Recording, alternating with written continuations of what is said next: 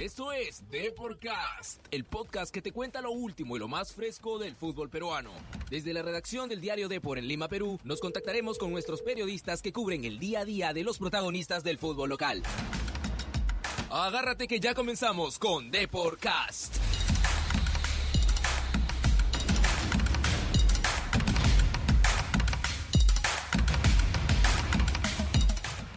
Bienvenidos amigos a una nueva edición de Deporcast. Hoy miércoles, miércoles 5, 5 de febrero. Los saludo Eduardo Combe y estoy con Miguel Rodríguez. Hola, ¿qué tal? ¿Qué tal? ¿Qué tal? ¿Cómo están? A todos los oyentes de Deporcast una nueva edición, ya con toda la expectativa, ¿no, Eduardo? Del partido que va a jugar a las 5 y cuarto, ¿verdad? Cinco y cuarto de la tarde. Cinco y cuarto de la tarde, Universitario de Deportes con Cerro Porteño. Y justamente también tenemos novedades, ¿no? Acerca del cuadro crema. Así es, una U que eh, mete todas sus esperanzas en este partido de ida, ya que la vuelta será en la nueva olla en Asunción, a puertas cerradas, pero eso es la otra historia del próximo miércoles. Miguelito, el 11 de la U. El 11 de la U. Sí, el 11 de la U. A ver, eh, a ver, te lo, te lo robo, a ver, por un momentito, a ver. La U eh, se está hablando mucho de que no, no podría llegar eh, Chiquitín Quintero, ¿no? El panameño no, no, no, no sería de la partida. Entonces, al parecer, iría Urruti, ¿cierto? el uruguayo Urruti iría por, por esa zona del campo, en el tridente ofensivo que tiene ahí el, equipo de Gregorio Pérez. Atrás la U no cambia mucho, ¿no? Carvalho en el arco, lateral derecho Aldo Corso, parejas centrales Federico Alonso, que ha ido de menos a más y Neliño Quina, que es lo más regular que ha tenido la U este, esta, esta temporada. ¿no? Eh, el lateral izquierdo va a ser Santillán. Eh, Santillán, el León, el futbolista de la U con más partidos en Libertadores. ¿ah? Tiene 22, casi todos con Garcilaso. Sí. O todos con Garcilaso. Alfa Geme en la primera línea de volantes, junto a Guarderas ya recuperado, y Donald Millán. Hasta ahí todo está ya como vamos conociendo la U versión 2020. Urruti, Over y Jonathan Dos Santos, la ofensiva crema. Sí, eh, va, a ser, va a ser importante, creo, lo que, lo que, lo que, lo que haga ahí entre Guarderas y Millán, ¿no? Ahí esa asociación, la asociación de fútbol que tiene la U entre Guarderas y Millán para poder abastecer a los de arriba, ¿no? Va a ser importante que el Pato Donald no esté tan marcado, no esté tan tapado, ojo, ¿ah? Ya el Chiqui Arce ya es un estudioso del fútbol, lo conocemos todos y quizá haya se ha dado cuenta que es el que maneja los hilos, ¿ah? Así que quizá le va a poner ahí un tapón, hay uno que lo persiga y, ojo que si pasa eso, luego podría tener problemas, ¿ah? Pero igual, también está Guarderas, también que es otro también que tiene muy buen pie, que puede enlazar tranquilamente con los de arriba y arriba, bueno, ya eh, se conoce ya lo que ha ofrecido Jonathan Dos Santos, ¿no? Su, su clase goleadora que tiene, lo de, lo de Over también se conoce muy bien y bueno, y le da la chance de Urruti, ¿no? De, de arrancar y de poder eh, también demostrarle a Gregorio Pérez que puede ser útil desde la partida, ¿no, Eduardo? Así es, un técnico, ambos estudiosos, ¿ah? Ambos estudiosos de Chiqui Arce, que ya dirigió a la selección paraguaya, ya enfrentó a Perú varias veces. Y bueno, y Gregorio Pérez con una trayectoria impecable como entrenador. Claro que sí. Un estadio de deportes que es la tercera vez que enfrentó a Paraguay en esta fase previa. Primero fue ante Nacional en el 2006 2 a 2 allá, gol de, Mois de Sangoya, el último minuto ya en Asunción. Gastón Sangoy. Así es, 0-0 acá en Lima, un agónico el equipo de Amador Sánchez, que pasó de ronda. La historia fue distinta en el 2017 cuando Capiata dejó atrás a la U. En la SAD, para ti está bien, no tienes dudas. No, lo de. A mí no me convencía al inicio Alonso, por eso he dicho que he ido de menos a más. Y. Eh, ¿cómo se llama? Y Neliño Quina ha sido muy regular en la U, muy bien lo de Neliño Quina, que llegó, pero él llegó como lateral y acabó siendo central después de sus buenas actuaciones en el Sport Boys. Sí, eh, ojo que los más conocidos, jugador más conocido de Cerro, ¿no? Tenemos a Nelson Edo Valdés, compañero de, Claudio Pizarro en el Verde Bremen, un jugador que ha tenido una carrera tan este, productiva en Europa en, también en la MLS, ahora último también con Ruiz Díaz, compartió equipo. en Sanders. Sanders. Así, que es un delantero de, mucho nivel que, va a tener ahí que Alonso y Quina tratar de controlarlo, ¿no? Pese a que ya es este uno de los más tíos del Cerro, tiene 38 años, me parece, Nelson Edo pero La calidad pero la calidad está intacta, ¿no? Y, ojo que ya lo demostró el, año pasado cuando jugó Cristal con Olimpia que vino Roque Santa Cruz, si te acuerdas. Fue la figura y, en Y, hizo un partidazo, ¿no? un partidazo. 4 de abril del año pasado. Claro, que hizo un partidazo y, también con 38 años este Roque, ¿no? Entonces que no hay que confiarse de que de que la edad es, un, es perjudicial, nada que ver. ¿ah? Así que hoy día va a haber un lindo duelo ahí entre los zagueros cremas con Nelson Edo Valdés. Así es, hoy yo, Miguelito, yo recién hoy eh, me estoy enterando muchas cosas. ¿ah?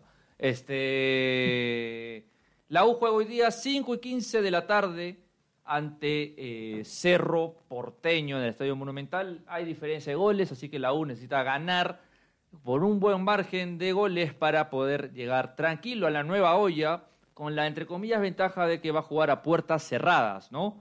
El equipo, el equipo de Gregorio Pérez, que espera superar por segunda vez historia la fase previa de la Copa Libertadores. Antes de decir con la U, vamos a hablar otras cositas también del equipo crema.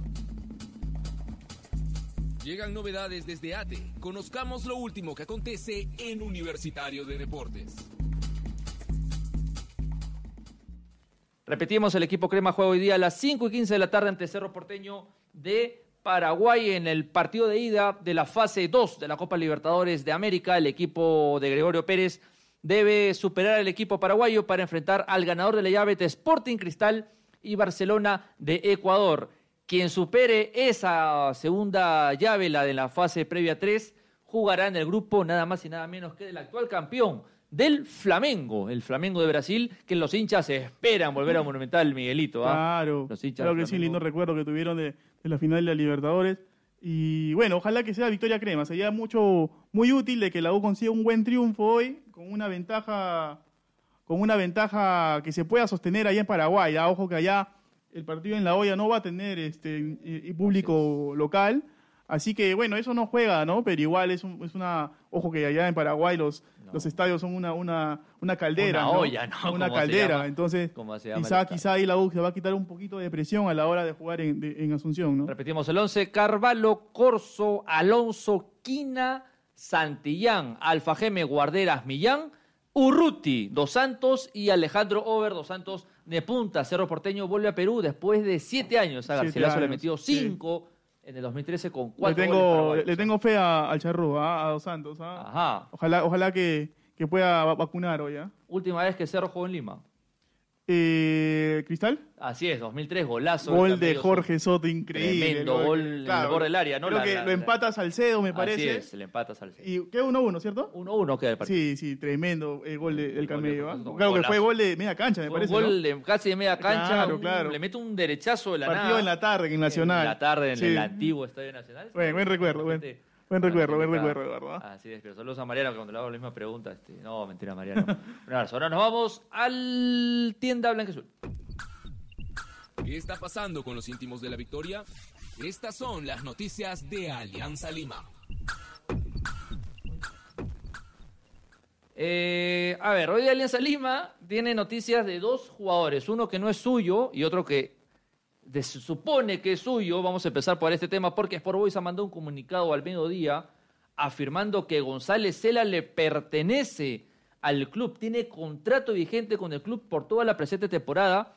Y acá sí es donde meten un dato letal, ¿ah? tal y como consta de registro de la Federación Peruana de Fútbol. Contra ese registro no se puede, Miguelito. ¿ah? Claro. Contra ese registro no se puede ir en contra. Sí, pero ojo, que, eh, a ver, te cuento ahí una, eh, un chimecito por ahí. Ajá, ajá. Eh, el profe de San Martín, eh, antes de iniciar esta temporada y todo, me parece que es Bergoglio, ¿no? Así es, el Bergoglio, el argentino. Venezolano, ¿no? Venezolano sí, ajá. Él nos, él nos contó que, que Cela iba a pertenecer a San Martín, ¿ah? Y estoy hablando de inicios de enero, ¿ah? Así es. Estoy hablando de inicios de enero.